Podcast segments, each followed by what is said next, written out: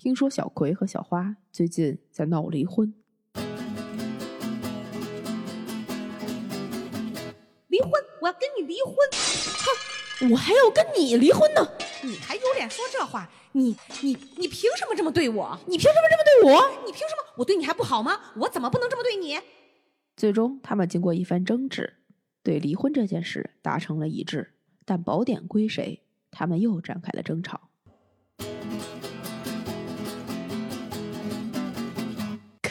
我呀！葵花宝典是我的，我的，我的，我的。所以日后在江湖上流传着一种传说：得到半本宝典的人，到底是会一统江湖，还是会走火入魔？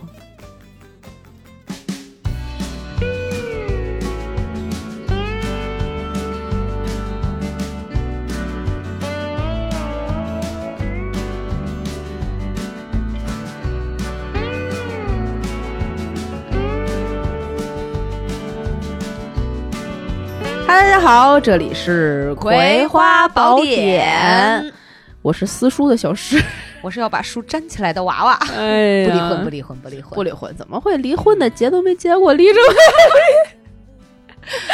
哎呀，我们今天这个，那我就奉劝你别结了呗。嘿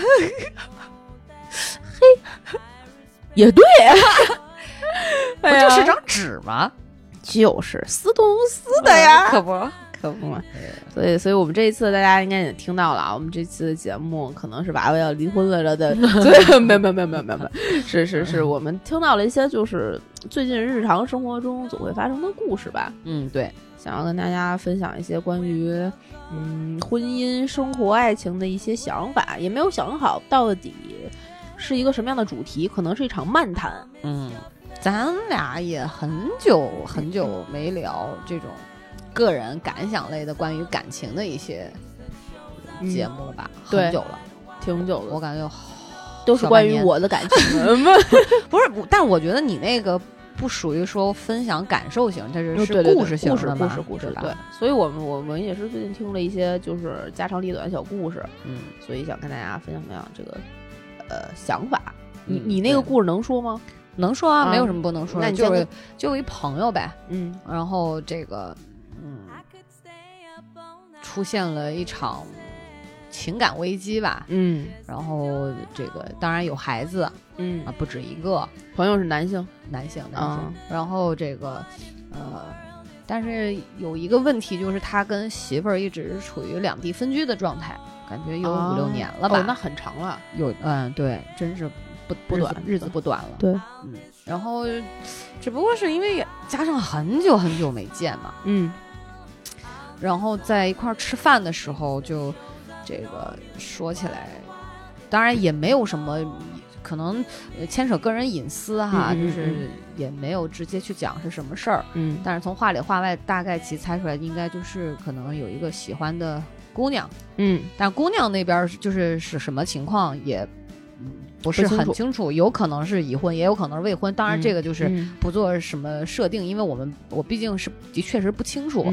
然后，呃，已经悬崖勒马了，就是扎住，就是扎住了。哦，是吗？啊，对，因为周围也有朋友劝。嗯，当然可能有各种各样的这个情况，还有包括这个说服的原因。嗯，总之就是应应该我估计就是不来往了吧，可能时间也不长。嗯，但是这个事儿，事情本身不是重点。嗯，是这个。让我自己觉得这个会想的比较多，就是这个点给我自己带来的感受会比较多。嗯，对，展开讲讲呢，什么样的感受？就我觉得，你说，毕竟我也是结过婚的人哈，嗯，结过婚，结过，哎呦，就还没安好心情。哎呦，对，毕竟我也是结了婚的人。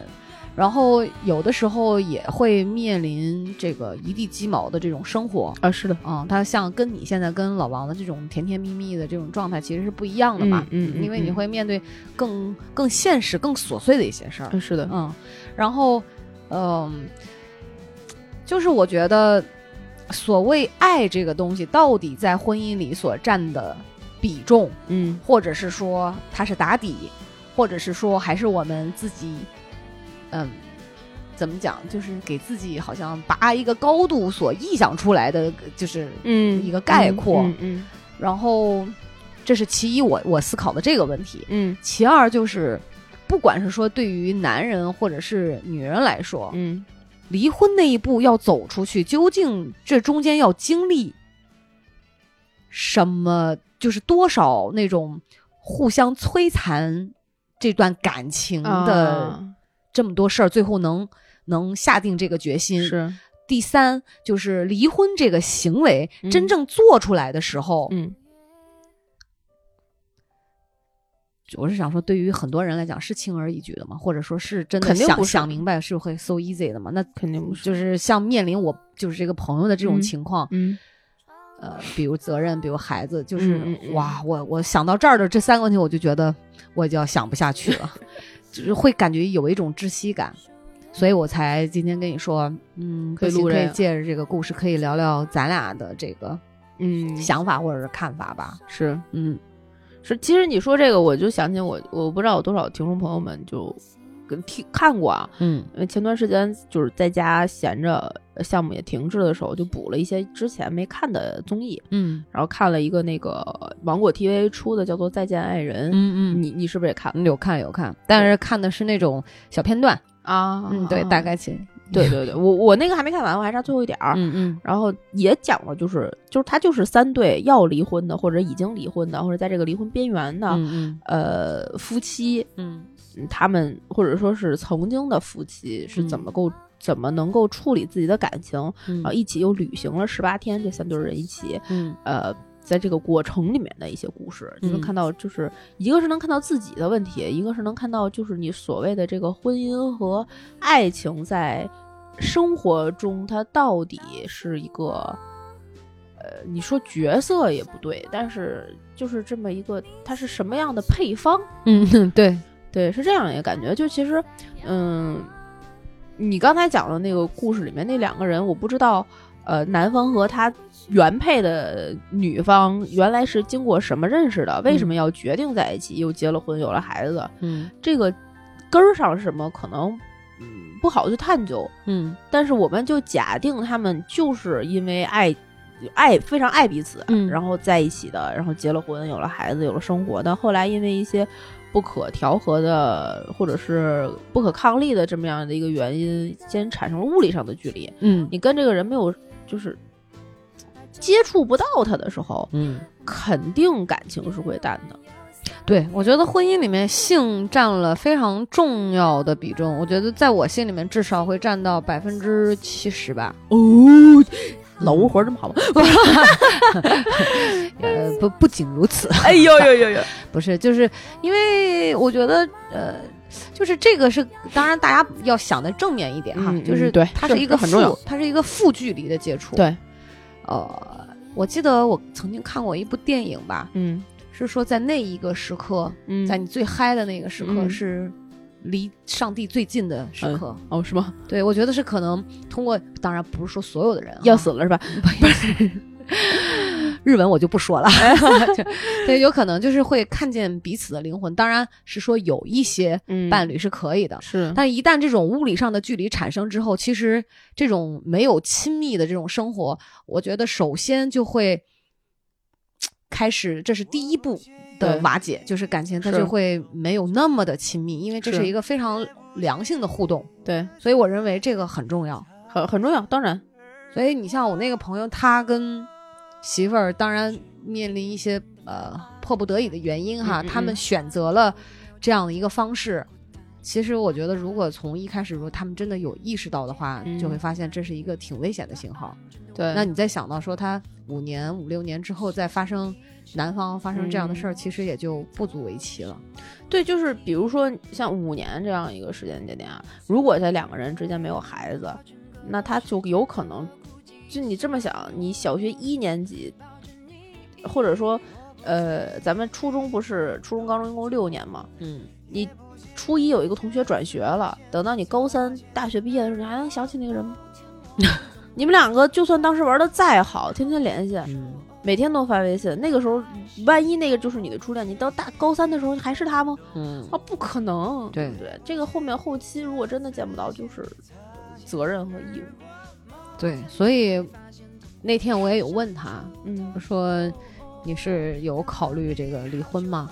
嗯他给了我一个大多数男性可能都会就是在这个阶段哈，嗯他说我不知道。就虽然也没有，他说其实他说我跟我媳妇儿感情不是很好，嗯嗯，但是跟我我现在外面就是前一阵子出现的这个事情、嗯嗯是没有什么直接关系的，呃对，就不并不是因为他不好，所以他去外面找，不是这个原因不。是。是有可能他是遇见了一个好的，意识到他原来那个有多不好。嗯嗯，也这可能就是怕对比吧。再一个，那天他一直在跟我讲一句话，他说：“你知道吗？嗯就是我感觉，当然对于。”呃，可能从他的角度，他是在非常善意的提醒我。嗯他说：“你知道吗？人的细胞七年就会全身换一遍。嗯嗯，七年后的你跟七年前的你根本就不是一个人。嗯那个时候，可能你的口味、喜好、嗯呃都会有变化。嗯，所以为什么会说有三年之痛，七年之痒是啊？对吧？所以要你要格外小心。嗯啊，要要跟这个呃老吴保持同步嗯啊，精神上的这种沟通和交流，然后等等嘛。是然后我想，我说啊，对啊，我说是，我说我觉得你这个说的还是有道理的。嗯但是，嗯，从另一个角度，其实我也能看得出来，就是他已经在换一个方式告诉我，就是他不爱他的媳妇儿，他变了。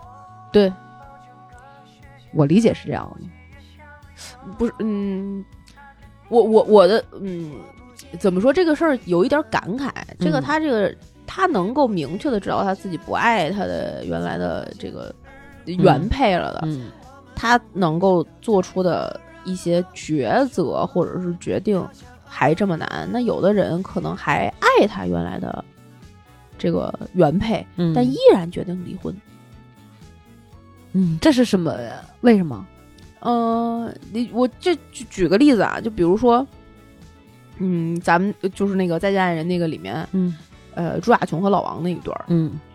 他们两个一看就是对对方是很爱的，嗯。他们是有爱的。如果不按剧本走啊，不是说这东西就是个剧本，嗯。就是，但爱并不能够战胜后边的一切。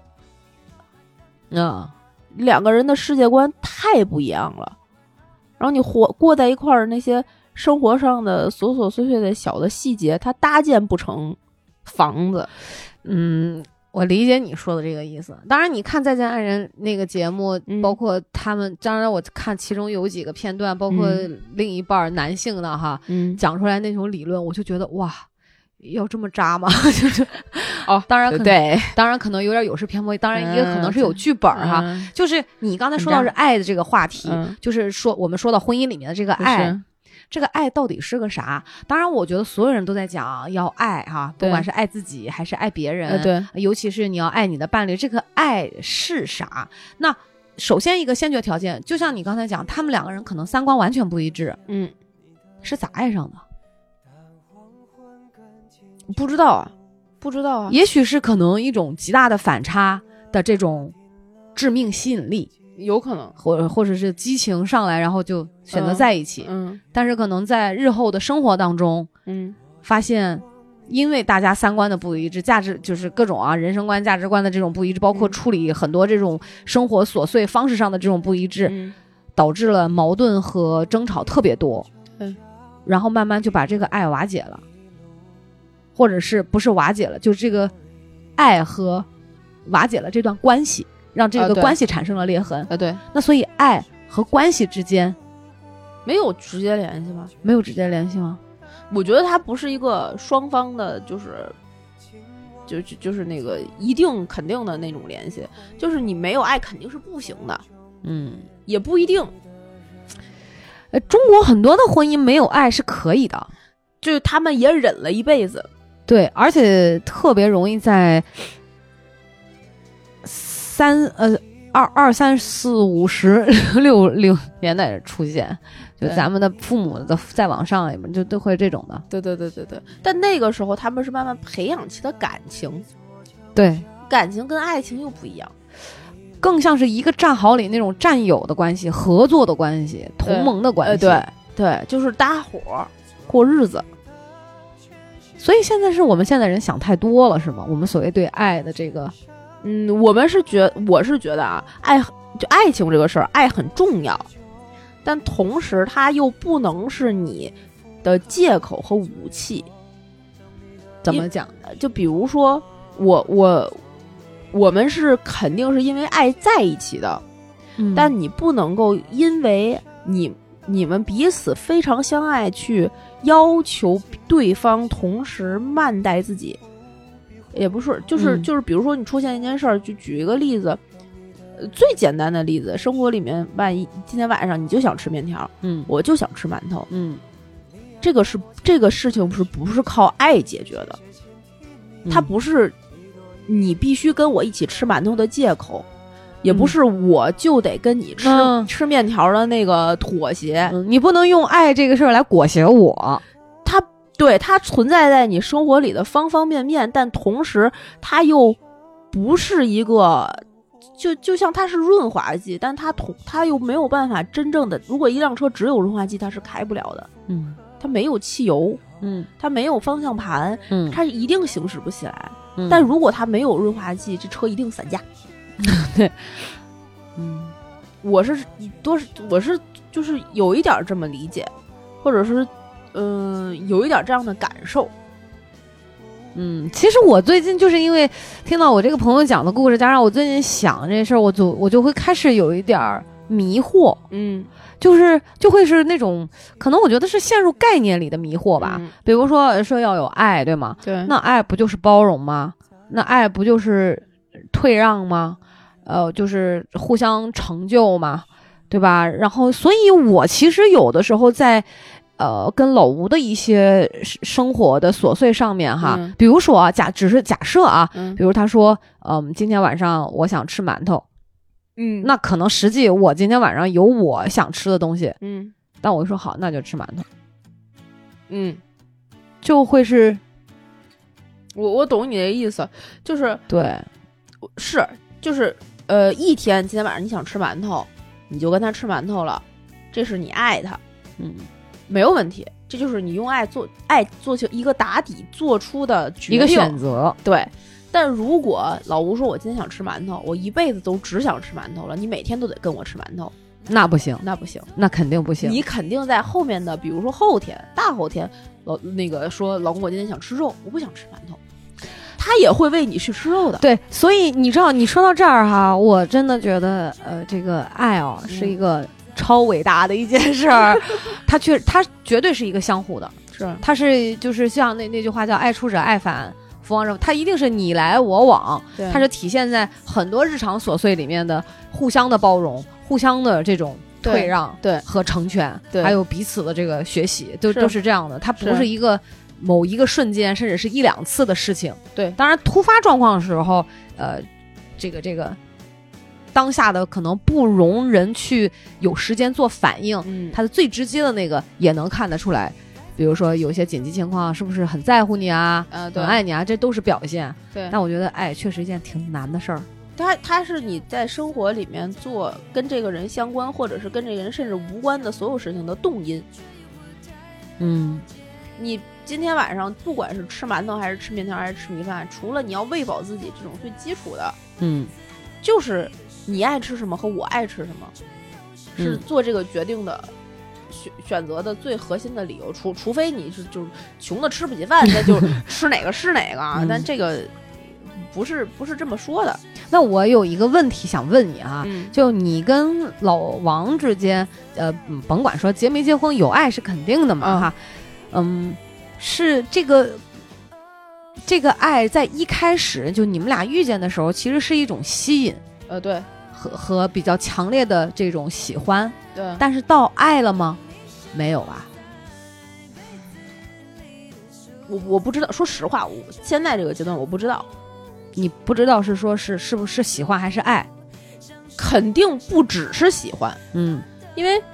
呃，我就大家都原来都谈过恋爱，就嗯知道你就是喜欢一个人是什么样的。嗯但你说我原来有没有非常那个，就是所谓的爱一个人到那种程度，像你跟老吴那种，我说不好，我不知道。嗯。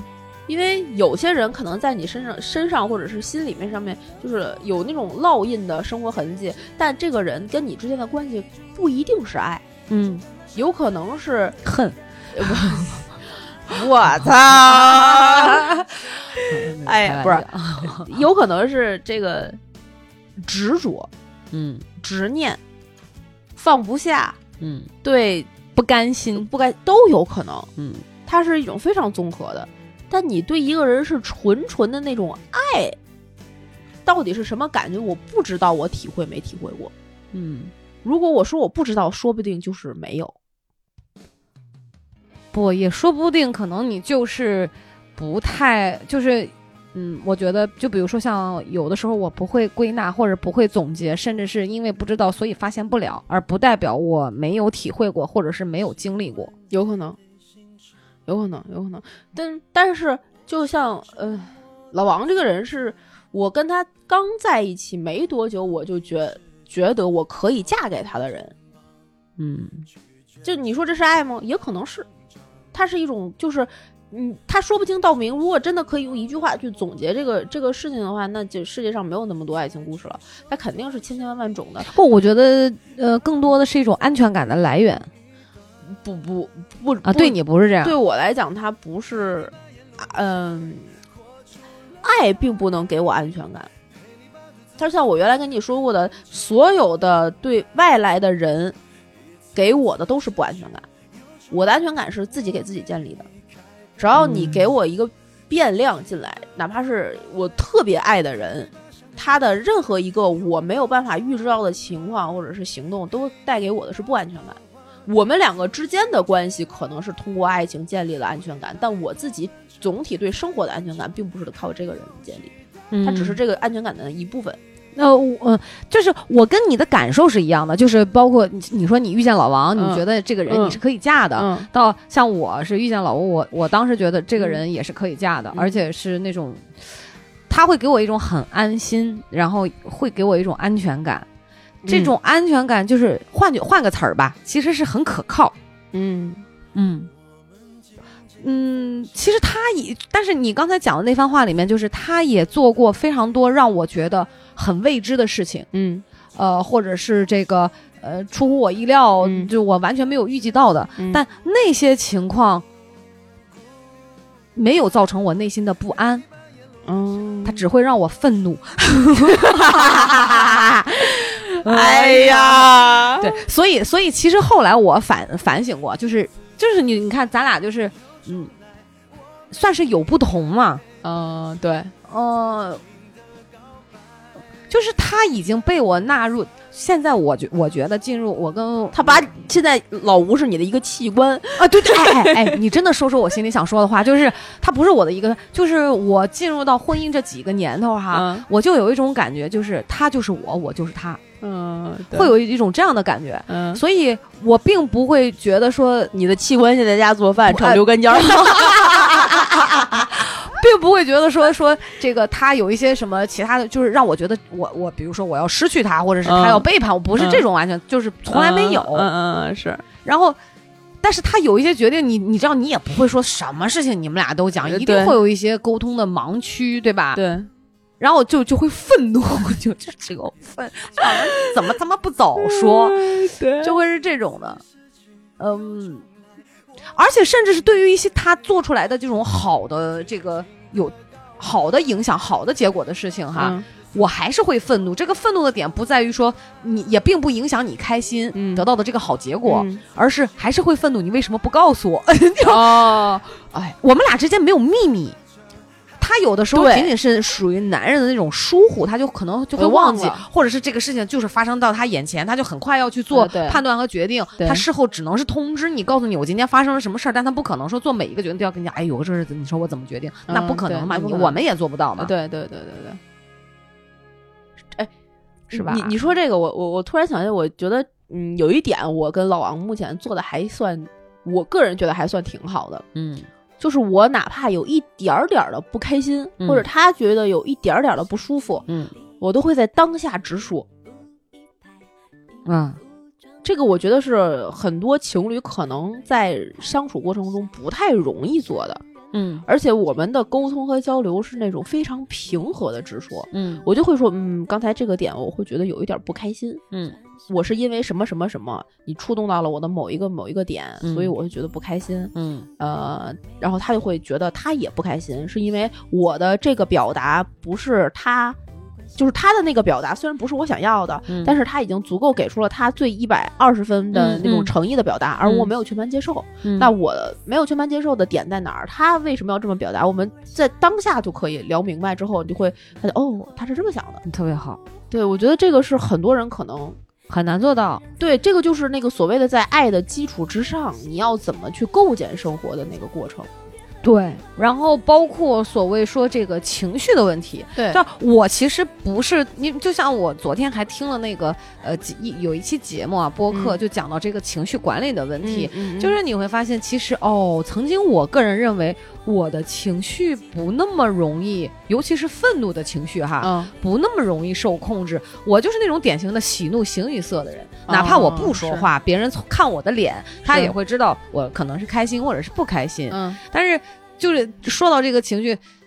那个节目里面几位这个这个主播也都讲到，他们其实也是这样的，嗯嗯嗯甚至他们心心里面会有很多波澜。嗯，那可能你张嘴说的时候，在那个情绪之下，会不小心伤到别人，对，或者是说这个这个让另一半无法接受。嗯所以你刚才说的这个方法，其实你说出来之后，我觉得是我要学习的，因为你知道我的有的时候就是 我那时候就不开心。很少没不开心，就直接就是上愤怒。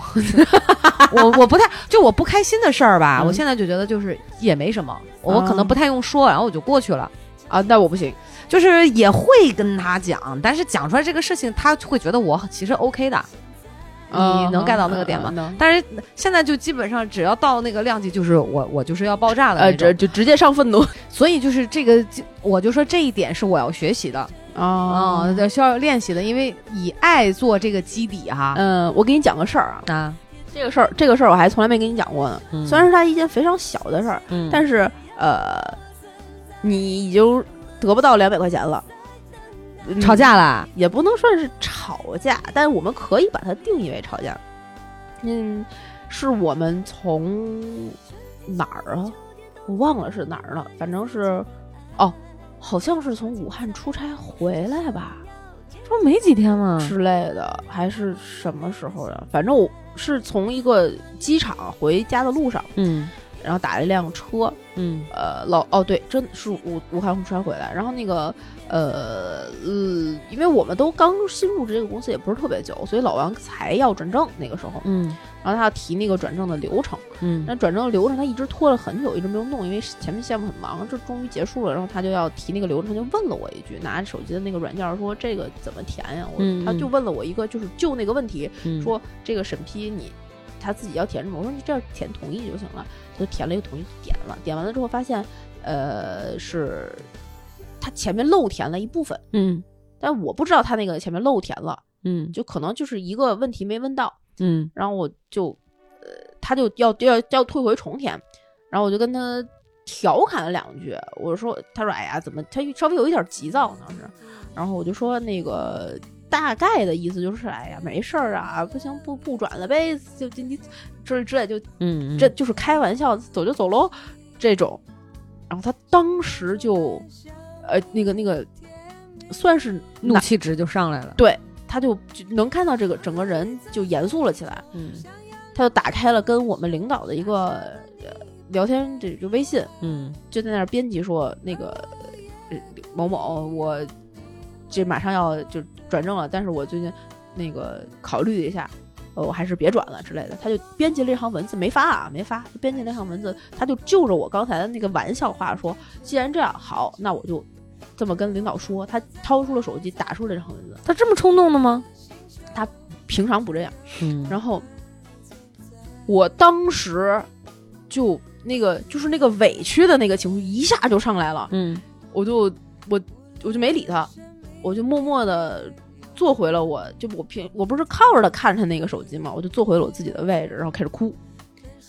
呃，不是那种哇，我知道就掉眼泪就掉就开始掉眼泪，就控制不住，就控制不住。他当时之所以会愤怒，是因为他最讨厌的点是别人跟他用不在一起了、分手了开玩笑。他当时的理解是我说的那个玩笑话，就是让他别转正的那玩笑话，就是要跟他分开。他没有办法，就是面对他，就非就是每个人点的不一样嘛。嗯，他是在在这个方面他可能比较敏感。对，就是你要跟我说分手，我就当真。就是他的逻辑是这样的。嗯嗯，我我就想说，那你去娃娃家练练，老不天天得被离婚多少回。嗯，就这种。然后我呢，当时真的只是随口一说。嗯，他说你也没有说要分手嘛。我对，而且他当时说，他觉得他跟我原来说过他的这个点，但我没有 care，嗯所以他就怎怎样？然后我说我，然后我当时就巨委屈。然后回到家的时候，中间一路上他看我哭，就开始狂哄，说你怎么了？你到底怎么了？啊，当时那个情绪就下头了嘛。呃，到了家开始，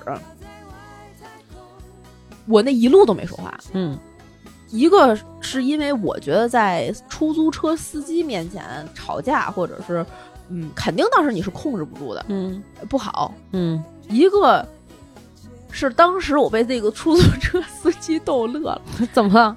那个司机在快拐到我们家门口的时候，他一直在跟他的应该是朋友吧，嗯在聊微信，嗯有一搭没一搭的，呃，听人家说，然后他看我们吵架，他就不听了。到后来看差不多了呢，那个司机就开始打电话，啊，蛮呢？嗨，活着呗，不就是日子吗？有什么的？突然就觉得自己不委屈了，是吧？我当时就觉得，操，我真他娘也明白了。哎，有口吃的得了啊！喝两口啊！啊，行，马上收了，收了。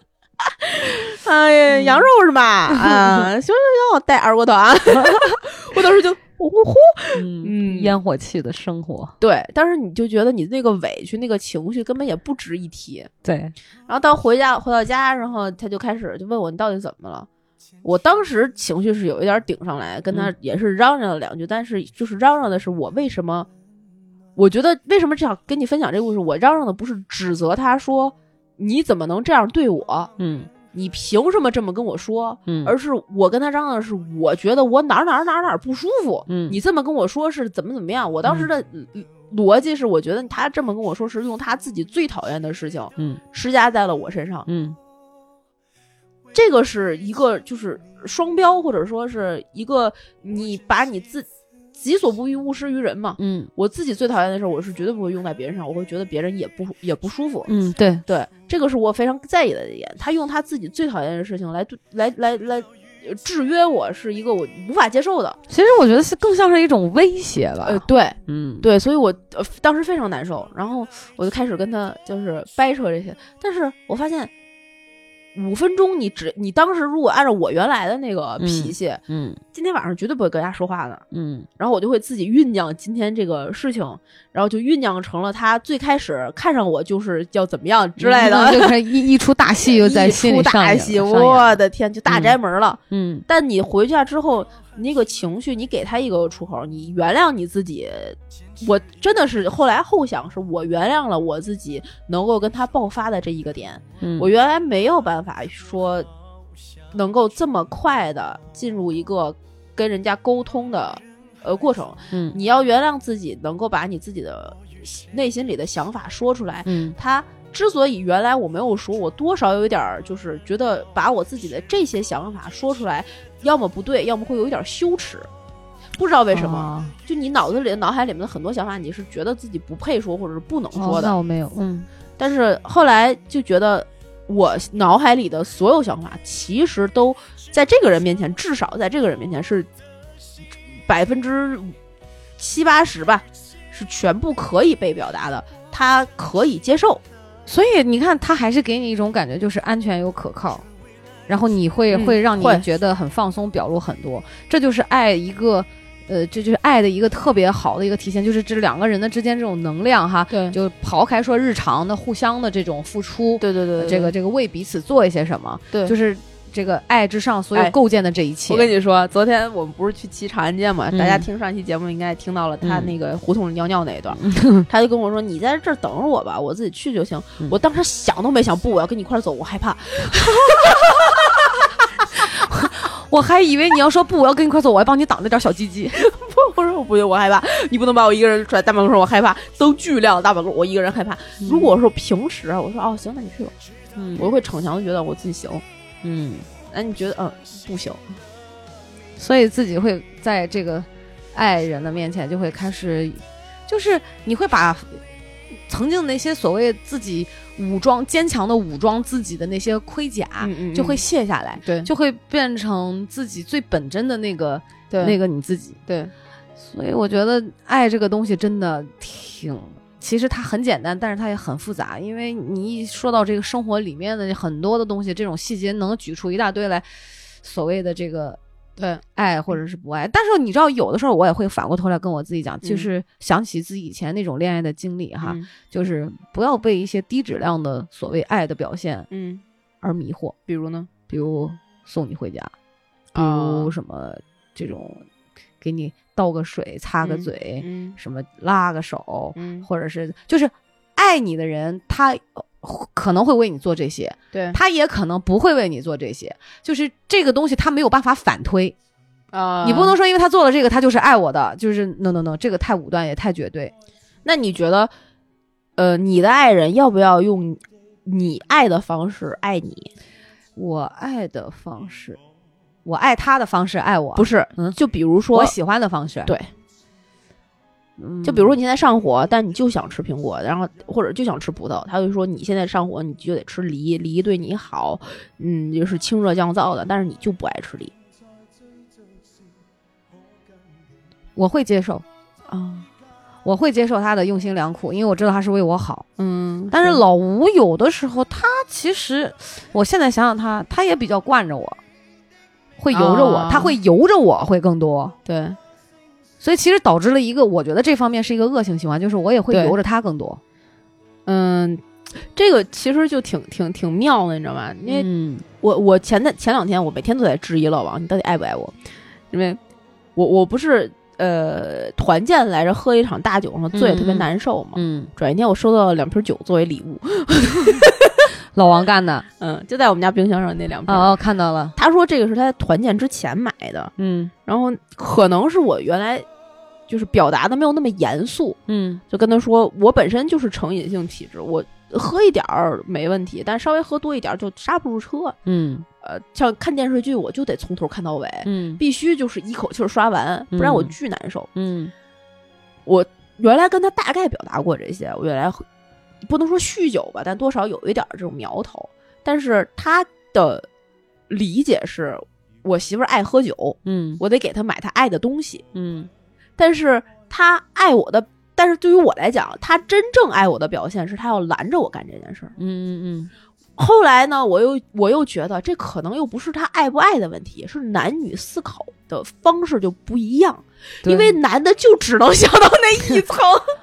呃，那老吴可能比老王会多想一层，他会他是那种嘴上说完你不要这样，你不要这样，啊但是他是属于那种拗不过我的，啊啊啊嗯，啊！是会会会是是这种，是我我前两天你知道吗？我特别逗，我在公司我看都我都没走心那句话，我说我哎最近看你们都抽电子烟，我也挺馋的，我也想抽电子烟，他就给我买了一根儿，让我选烟弹，你知道吗？天哪，啥牌子？就是如果是我，就这个角色如果倒过来的话，他如果说我最近好馋，他如果是一个不抽烟的人，他说我最近好看你们抽电子烟，我也好馋，我也想抽。我说不要抽，抽烟不好。你既然是一个不抽烟的人，我们就把它坚持和保持下去。我没有必要，你看，所以不一样。哎，其实我能体会到是什么？如果就是可能，我觉得男的哈，嗯如果你想，嗯说明就是呃不不不光是说你是不是需要，嗯就是体验一下男人的世界啊，嗯他们会觉得体验一下没什么，嗯，快乐最重要。啊，比其他东西很重要。对他，所以他就总跟我说你开心就好。对你你知道吗？有些情绪问题其实是你不快乐，你的情绪造成的。对，你不要有些人说啊，这个抽烟不好啊，怎么样，在乎那嗯一两个烟。可是，当你真的比如说抽烟，你那一个瞬间或者那一个片刻，你在一呼一吸之间，你体会到那种快乐，也许它可以帮你消除很多负面的情绪嗯和垃圾。嗯。所以我觉得我们也应该追求快乐。对，但喝酒的当下我就很快乐。那喝完酒之后的那一个礼拜我都不舒服。不止一个礼拜了吧？我我我就是要追求长远的快乐，我的目标可能比那个就是能能够我理解你说的，所以这个东西我跟你讲很难界定。嗯就像我们没有办法钻进自己身体的细胞或者对方身体细胞去看，说哦哇什么什么因素有可能影响你这个生病，对什么哪哪个坏情绪我们抽丝剥茧，这都是看不见的。对，所以我就说，就像我第一个这个刚才我说一开始说的那个故事，嗯就是爱到就我思考的这个问题，就是爱到底是个啥？我们人人都在谈，也是当然生活当中也在做，嗯但是你就会发现，好像越是这种，呃，日常生活里面的东西，你好像越很难去总结归纳。总结归纳出来的东西都是一些很表象的，但它又不是绝对的。对所以我更倾向于那是一种个人体会和一种内在能量的。是。看你这个能量能蓄积到什么样的高度，比如说有的人就是爱的能量很强，他就是这个，比如说就很很浓，嗯，他可能就会让人觉得，就比如说假只是假设啊，嗯。就会让像老吴这样就会觉得哇，我媳妇儿像妈一样无微不至的照顾我，嗯。嗯就是呃家里都是她收拾，什么都不用我管，嗯嗯嗯嗯。会会是这种，嗯对吧？那有的人可能嗯爱的能量不够多，他可能嗯。选择在生活当中做的方面就会，比如少一点，呃对，或者是两个人的表现形式当中，他就显得，比如说，当然我不是说自私是坏的哈，就就显得没那么无私，嗯。可能也就是这点差别吧，我觉得，这就是我那天看完第一个故事，我就想说，嗯，婚姻里面哦，爱哦，关系哦，这个嗯有点复杂，对，爱的情绪是情绪，爱能力是能力，对吧？这是分得开的。我跟你说，前两前两天我不是看那个《爱在家人》综艺，嗯然后就里边有那个说要问对方你。听到对方说什么，你会觉得最感动，或者觉得他最爱你的那一刻，然后 开始在家玩儿。哎呀，所以老王说这个综艺就是个傻逼综艺，呃，谬掉，谬掉啊！你我这这你说这个，我想起来老早之前前年了啊，前一八一八年的大大嗯大前年有也是有一个综艺节目，也是嗯明星夫妻一块参加，嗯人家嗯节目里面就说说，哎，那个跟老公讲，你们用几个词儿嗯形容一下你们的老婆嗯啊，就是人家男明星、男艺人嗯都是什么啊，温柔贤惠温柔贤惠、美丽得嗯体这种的嗯，我叭摁了暂停。嗯老吴跟趴那儿跟我一块儿看，然后他从来不看这种节目啊，就是类似言情，他他不愿意看。嗯，然后他就那天刚好没事儿趴一块儿看嗯，我说来，我一歪头，形容一下你老婆，他嗯。仗义，爷们儿，就是这种词儿，你知道吗？哎呦，后来就真的是过成了兄弟的这种哎笑死我了！哎呀，笑死我了！仗义。你说谁会形容自己的老婆？我说就是因为我不美丽、不大方、不得体呗，不温柔，所以就是仗义，觉得你特别挺拔，然 后然后特缺心眼儿。笑但也死我了但是但是也是知足了。不过你看，咱俩刚才说到这些方式上哈，嗯我还其实刚才所谓说到说举举例子，像我对嗯老吴照顾这么好，但是我发现我依然会有不满意的地方。啊，当然，但是我的这个不满意，我有的时候现在就会陷入一种纠结。我认为我的不满意是不应该的，你知道吗？哦不，我跟你，说，我现在觉得我自己有点越活越抽抽，就是我会开始变得谨小慎微。啊，对，我会，你知道我是一个多么大胆的人，嗯，我不害怕做任何决定，对，我觉得做错任何决定，我都可以去承担那个后果，嗯。但谁都可以说我那老吴不行，啊，所以就会变得，嗯，就我不，其实说，我觉得是一个，就我不愿意去接受他对我的指责或者是批评，而有些情况在我看来是莫须有的，就就这这个事情，他值得你去批评我或者是指责我吗？我就很讨厌这一点。啊，所以，所以也是因为有一个事儿，那天是怎么着？好像是办那个，呃，是去那个交管所嗯问一个什么事儿。嗯因为在此之前呢，我们这个，嗯，就是好像是办那个，呃，反正就是办一个什么手续。嗯那个事情我们前面在去之前想的很清楚，而且嗯。前面几次就是什么时候办、哪天办，然后用到哪天就想的很清楚。是，然后去了之后，他也是当天临机嗯。随机的，比因为我们中午要出去了，他说：“嗯哎，我们去之前，我们可以先去交管所把这个事儿办了。嗯嗯嗯结果没想到要排很长的队，嗯。然后他说你去那边问问那个呃工作人员，嗯我就去了。去了以后，人家说那你直接进去问吧。我就喊上老吴，这不就没有排队嘛？那可能少等了一个多小时，就进去问了。因为一开始老早之前我们就想好了自己的安排和计划，嗯所以你知道我这个人比较短平快，我就去了那儿，直接一二三就把这个事儿问了。嗯就是一开始老吴先说，老吴后来说说了完两个问题之后，他就这样瞪着眼睛看我嘛，我就下意识认为他是可能不知道要问啥了，嗯我就马上第三个我就说啊，那这个能这么办吗？不能这么办呢？这过程事儿不重要哈。嗯然后说完了，然后我们就走了。嗯走了之后上车的第一句话，老吴就跟我说说，你就不应该那么问，你怎么能那么问呢？嗯，嗯，那他要怎么问？我说那你，然后说还没问明白呢就走了，因为他坐着，我站着。嗯我说凳子在你屁股底下。嗯你可以选择站起来，或者是不站起来。嗯你可以选择继续发问，或者是不继续发问。嗯我就会认为在这件事情上，我承担了莫须有的指责，因为我的概念就是，我要么解决这个事儿，我只是去嗯把它问清楚。嗯如果符合我的条件，我就办；不符合，我就不办。嗯那我会选择下一次我什么时候去办，嗯就是这么简单。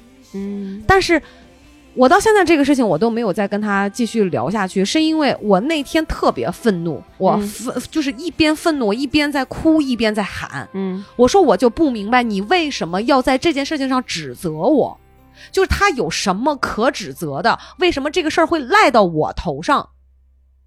他是觉得你最终没有得到他要的结果吗？得到了呀，我但是他有觉得自己在指责你吗？他没有，他问题就在于他并没有觉得他在指责我。对，而我跟你讲，那天就是我已经严重，就是郑重的跟他讲过，嗯你现在的这种措辞，你就是在指责我，嗯你觉得我不会办这件事儿，你你说这个特别好，那为什么你为什么不去说呢？你有决定权，那也就是说，谁做决定，谁就要承担这个责任。那以后我永远不做决定，你自己来吧。你只能以后你只能去怨你自己，你不能再怨我。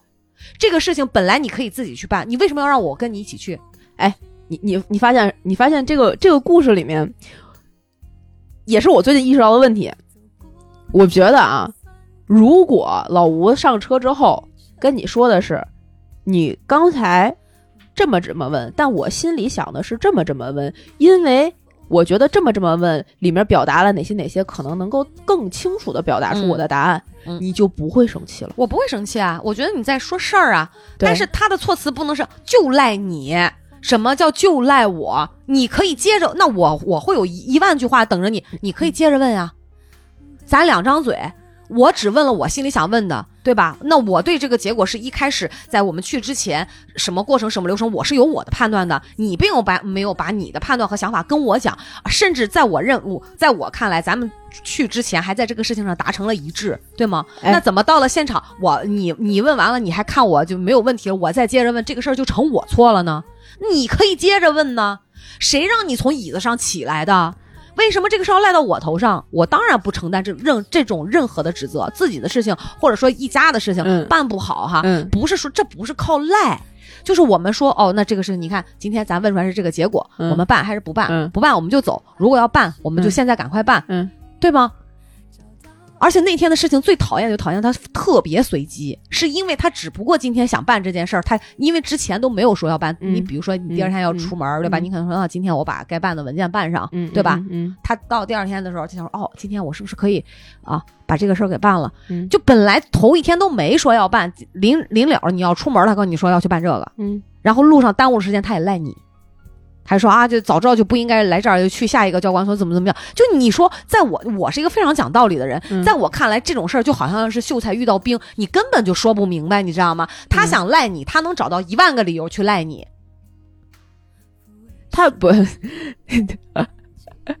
特别可爱。不是一点都不可爱，我很愤怒，我很讨厌这种事儿，我说你？我说你可爱，哦 我没说他可爱，嗯我说你可爱，就是呃，我我我我其实特别理解嗯。你们两个人的情绪，嗯。因为呃，这是我最近在企图改变的一个点。嗯。我发现从中国传统家庭出来的孩子都不会好好说话，很多人对，以反问句、质问句和疑问句为主的不会好好说话。嗯。比如说啊，呃，家里我举个最简单的例子，家里有一个那个凉水瓶，嗯。你喝完了，旁边热热水你没灌进去，呃，然后另外一个人过来了，眼里一点活没有，嗯。水喝完了不知道灌吗？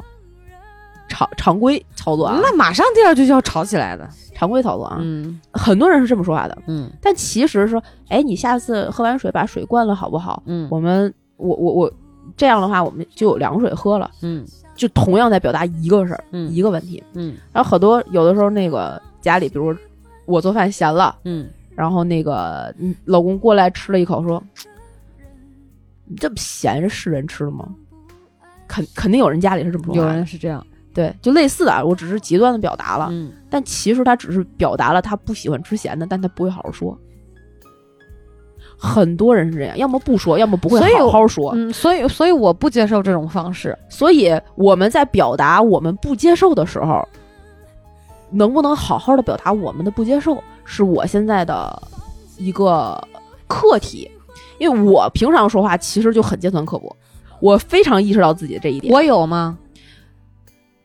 你跟我还好，越亲近的人越尖酸刻薄。我现在是那种，我的尖酸刻薄是那种，就是一个脏字儿没有，但绝对说到你心缝儿里，让你难受一整天。我现在在开始回过头来想，我自己这种说话的方式有没有意义，或者是对我或者对任何人有没有好处，有没有益处？其实并没有。我表达的那个情绪，只是我好像凌驾于你之上，觉得我更对。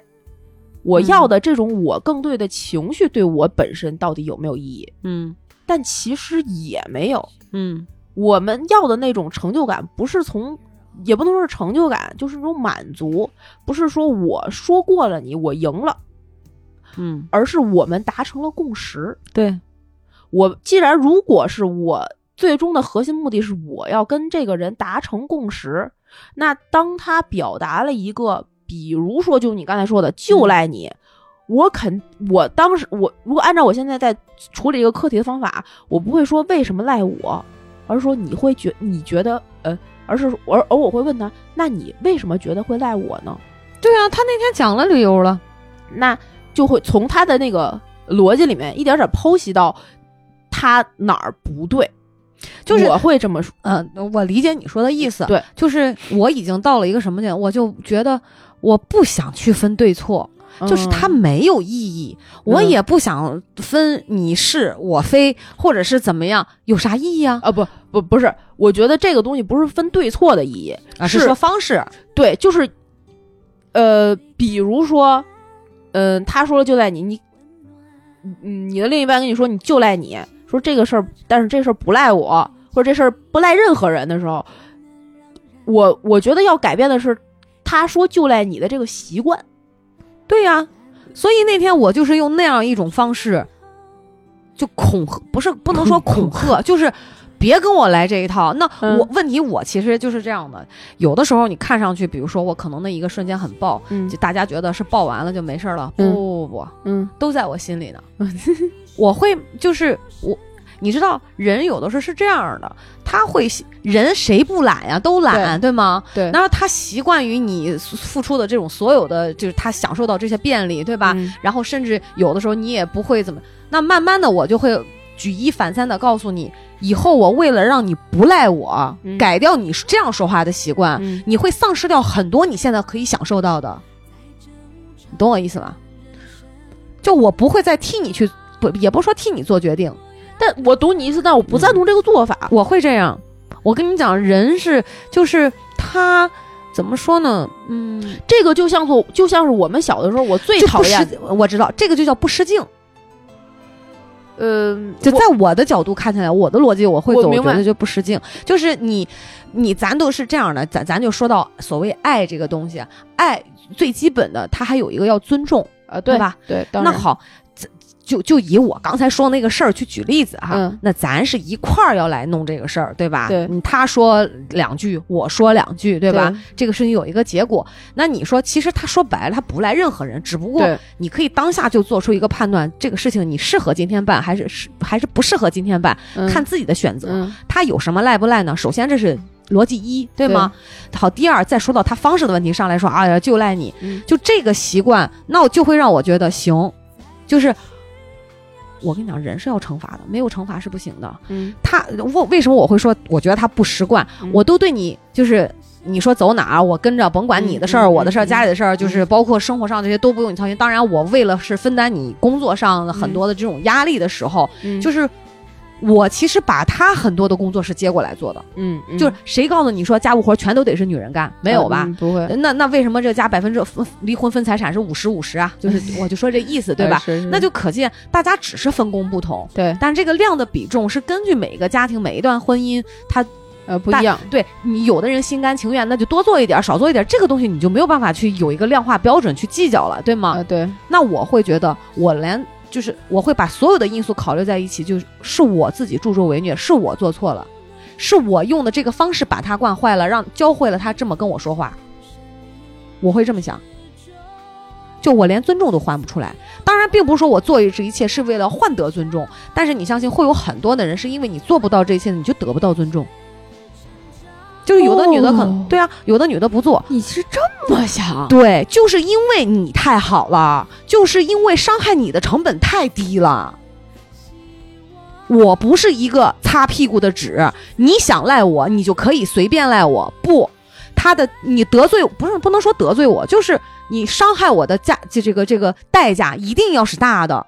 你因为他会觉得很容易嘛，嗯，他可以随便张着口就赖上我，而且我觉得作为一个成年男子，一个中年男人，你最起码就是不能说这都到不了说是不是控制情绪，你最起码应正常说话会吧？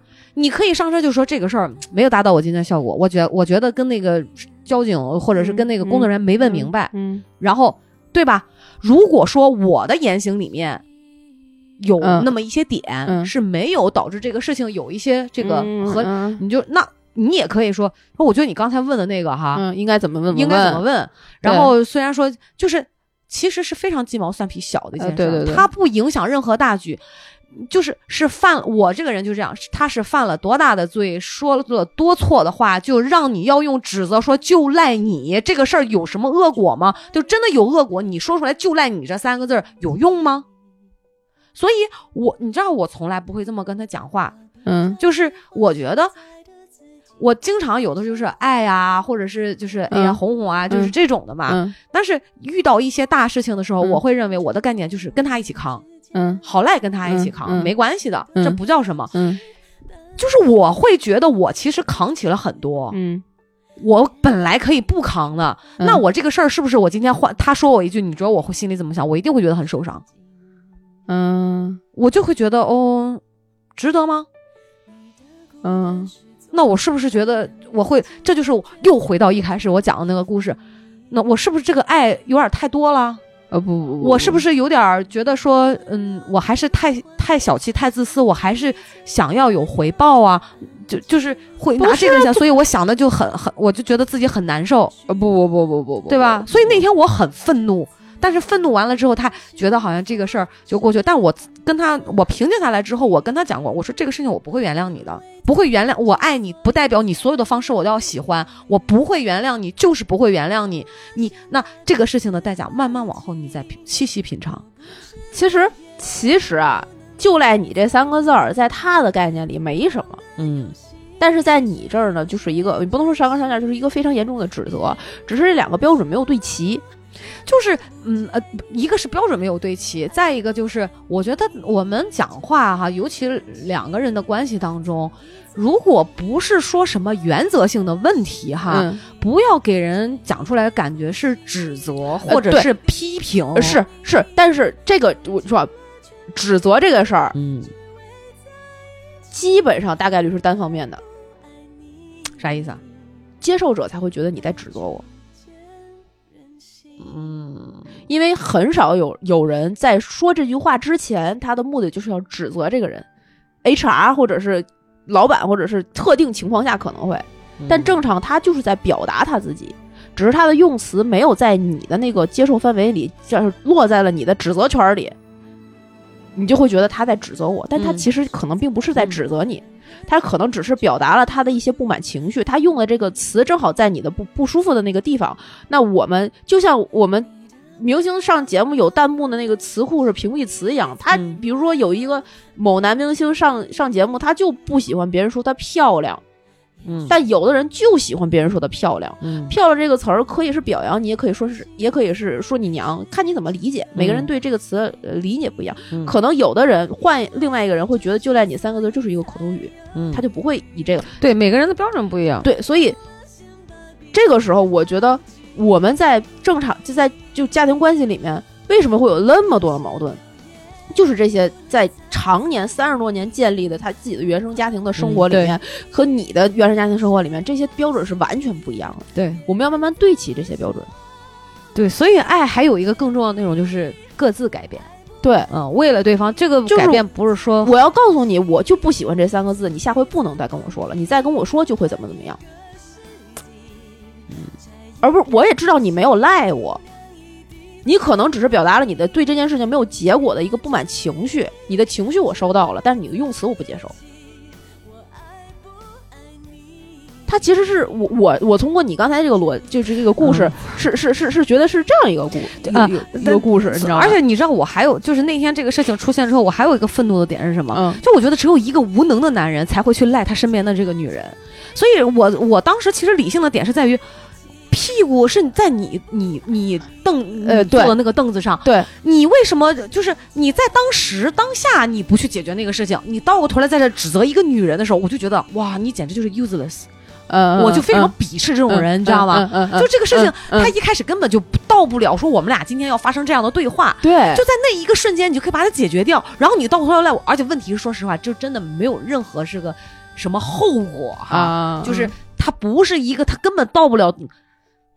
都到不了用严重两个字儿，对轻微都用不了。就是你愿意今天办就今天办，不愿意办就没。就我就没明白这个事情，还至于说要去赖谁吗？所以他那句话，他根本表达的就不是赖你的本本身的字面意义，他就是，呃，就是 fuck 这样一个词而已，嗯，那不好意思，我不他就不能接，你呃就不能接受。对，因为我听到的意思就是因为哎我说的没说好，导致了这个事儿呃没办没办成我。我跟你说，家庭关系里百分之九十八的争吵都是这么产生的嗯。，就是这样。我听到的我听到的、接收到的信息就是这样。对啊，嗯，对啊但你们俩能过下去就是爱呀。你愿意为他去解释，嗯做这些节目，去去去阐述自己的这些，不然不，这个人就那什么了。不，对对对，对因为我至少还愿意花时时间去思考这个事儿哈。对，但是只是说，呃，加上我我刚才一开始我讲的那个故事，嗯他会给我很多的思考，是他其实不是仅仅停留在这个事情的表面，对而是会深入的，可能是真的我需要花时间去思考，那对，去给他一个定义，去给他一个位置，嗯去要给自己一个一个，呃就是怎么说，更让自己内心清楚的，嗯它是渗透到很多方方面面的东西。对，所以所以我说那个朋友他包括要离婚，讲到第二个就是他怎么去做这样的决定，我都觉得。应该他们俩婚姻快十年了吧，十十年了吧？唉，我无法想象那是一种什么样的感觉，因为至少就是，即便我跟你讲家长里短，两口子都会有这种吵架、鸡毛蒜皮的这种事儿哈。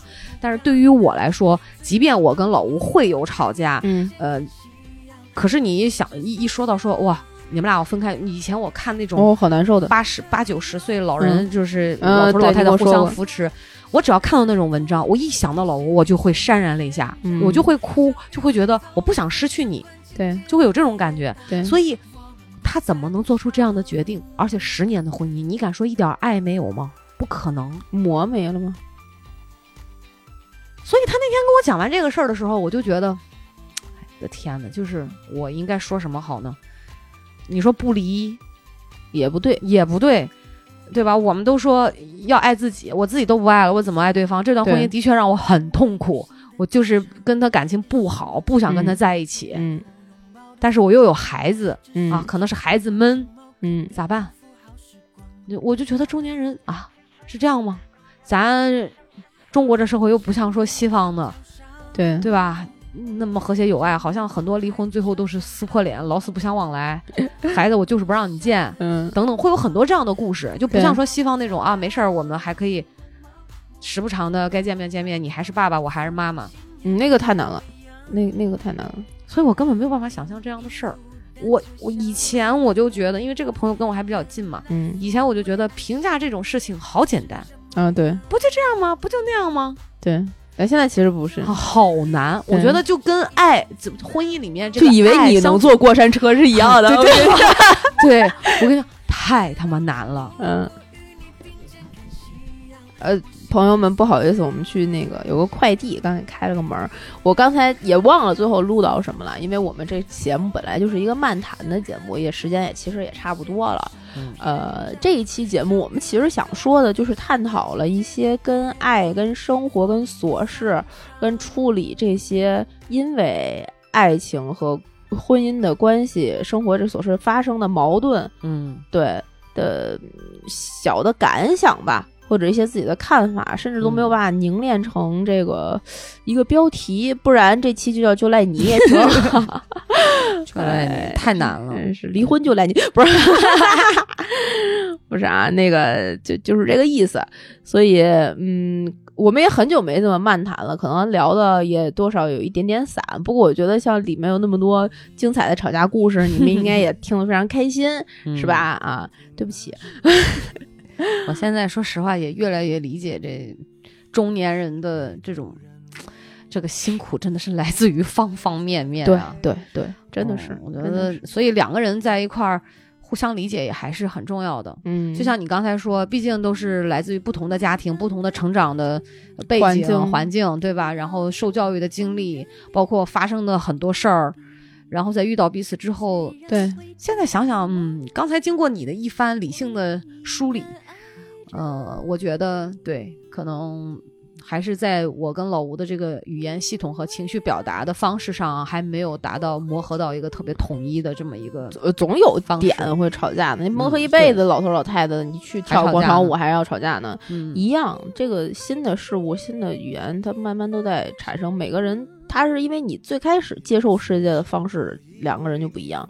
一个新的词儿到你这儿，比如说网红，你理解网红跟他理解的一定不一样，因为你们最最开始去接触世界的那个嗯触角就不一对样，对，所以矛盾会有一辈子。但是我们就是这么一点点过来嘛，大家都是这么过的嘛。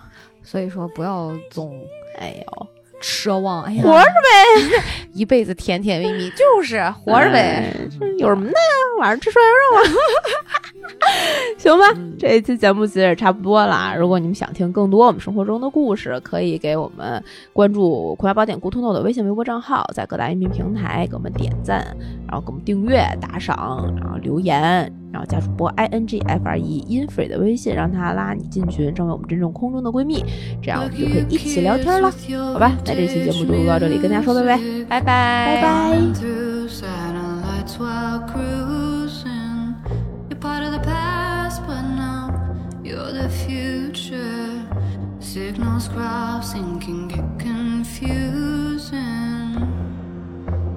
It's enough just to make you feel crazy,